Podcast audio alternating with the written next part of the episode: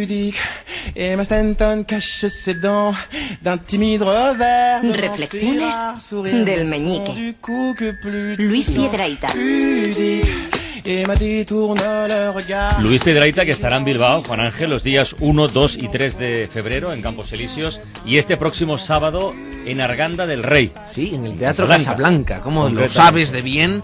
Pues bueno, Juan ¿De qué vas a hablar Ángel, Francino, Roberto Y alguien más niña pequeñito guapa que está está, sentada. está la niña por aquí Sí, otra vez. sí, sí. Niña muy guapa, estoy viendo. La tengo aquí muy entretenida. Pero pues espérate que acabe Piedrahita. Pues Pues niña, hoy Espérate vamos a hablar de los tatuajes. Ah. Sí, porque el tatuaje, un tatuaje es como el matrimonio.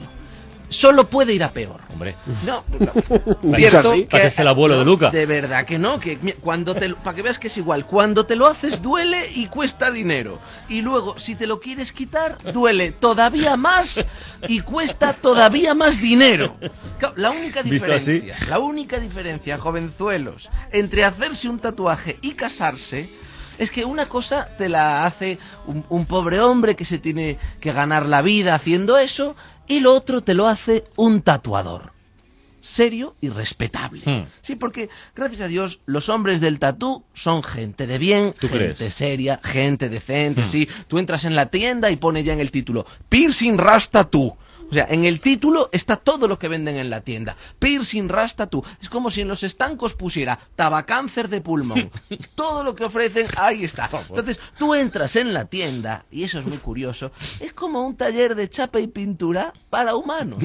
Con todos los accesorios, chapa y. Y el dueño, que es lo más curioso, el Es el dueño maniquí. de la tienda, Sí, sí, efectivamente, se lo ha hecho todo. Él se lo lleva todo, es como, es como un muestrario humano, lo lleva todo encima. Claro, tú lo miras, él, él te mira, tú lo miras extrañado y él te mira a ti como diciendo, así tatuamos en mi tienda. Este es mi estilo, esta es mi paleta de colores y mi sensibilidad artística. Claro, se ha hecho aves rapaces, bestias marinas, por detrás arbustos bajos de tallo leñoso. Pero claro, aquí mi pregunta es, ¿se lo ha hecho él a sí mismo O- o se lo ha hecho en otra tienda?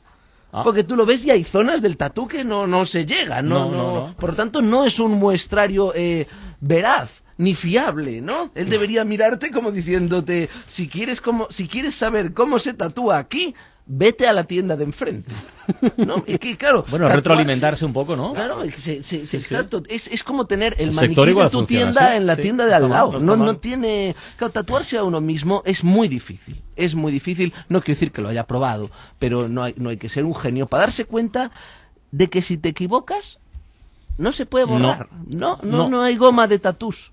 No hay goma de tatús, que estaría bien inventarla. Porque andará. Milán. Tú imagínate que escribes una frase con faltas de ortografía. que ¿No? Te la tatúas y al terminar dices, hostia, que esto era como, Mm. ¿no? Te, te- Eso, o, o inventan pronto el Tipex color piel, o el tío te tiene que tatuar al lado la fe de ratas. Que eso me encantaría. Una persona que llevara al lado de su tatú con faltas de ortografía una fe de ratas tatuada, ¿eh? Y dijera, por ejemplo, donde dice amor de mugre, debería decir amor de madre. Eso sería un tatuaje bonito y original. Por eso la gente se escribe cosas en chino. Se escribe cosas en chino porque las faltas de ortografía se Claro. notan menos. El problema es que te tienes que fiar del tatuador. El ti- tú termina, dices, ah, qué bonito, ¿qué pone? Te dice, amanecer.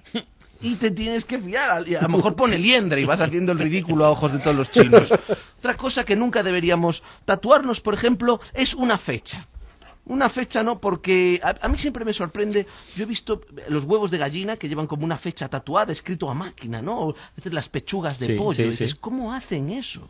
Imagino que habrá una máquina de escribir, ¿no? Súper precisa, delicada, manejada por un especialista. Ahora, tú piensa en su pobre hijo en el colegio, cuando le preguntan, oye, ¿tu padre en qué trabaja? Mi padre es el encargado de poner los huevos en la máquina de escribir. Pues no lo vende bien. No, Ese no, chico no, no, no. Suena, no suena, Si también, suena. si nosotros tuviéramos nuestra propia fecha de caducidad tatuada en los huevos, a, a más de uno ya se le habría borrado de tanto tocarlos. Pero claro, a mí me gustaría saber, si tuviéramos la fecha de, de caducidad tatuada, ¿la miraríais? Complicado, ¿eh? Como los yogures. como los yogures. Te, gustaría Cañete saber tu propia fecha de seguro. caducidad. Yo creo que esa es de las informaciones que es mejor no saberlas. Hay que, hay que, no, hay gente que aprovecha algunos accidentes de la orografía humana para hacer cosas divertidas, ¿no? Un, en el ombligo se hacen un sol, sol está o un bien, señor sí, bostezando, sí. ¿no? Gente que aprovechando el, el, el vello púbico, así un poco del bajo vientre, pues se tatúan un Fidel Castro con su barba y su puro en ocasiones.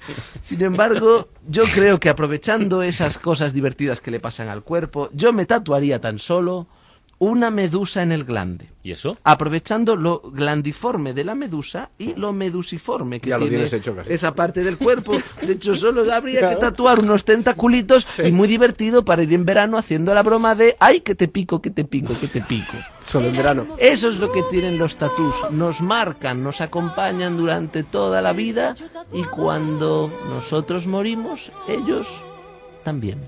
En su voz amarga había la tristeza, doliente y cansada,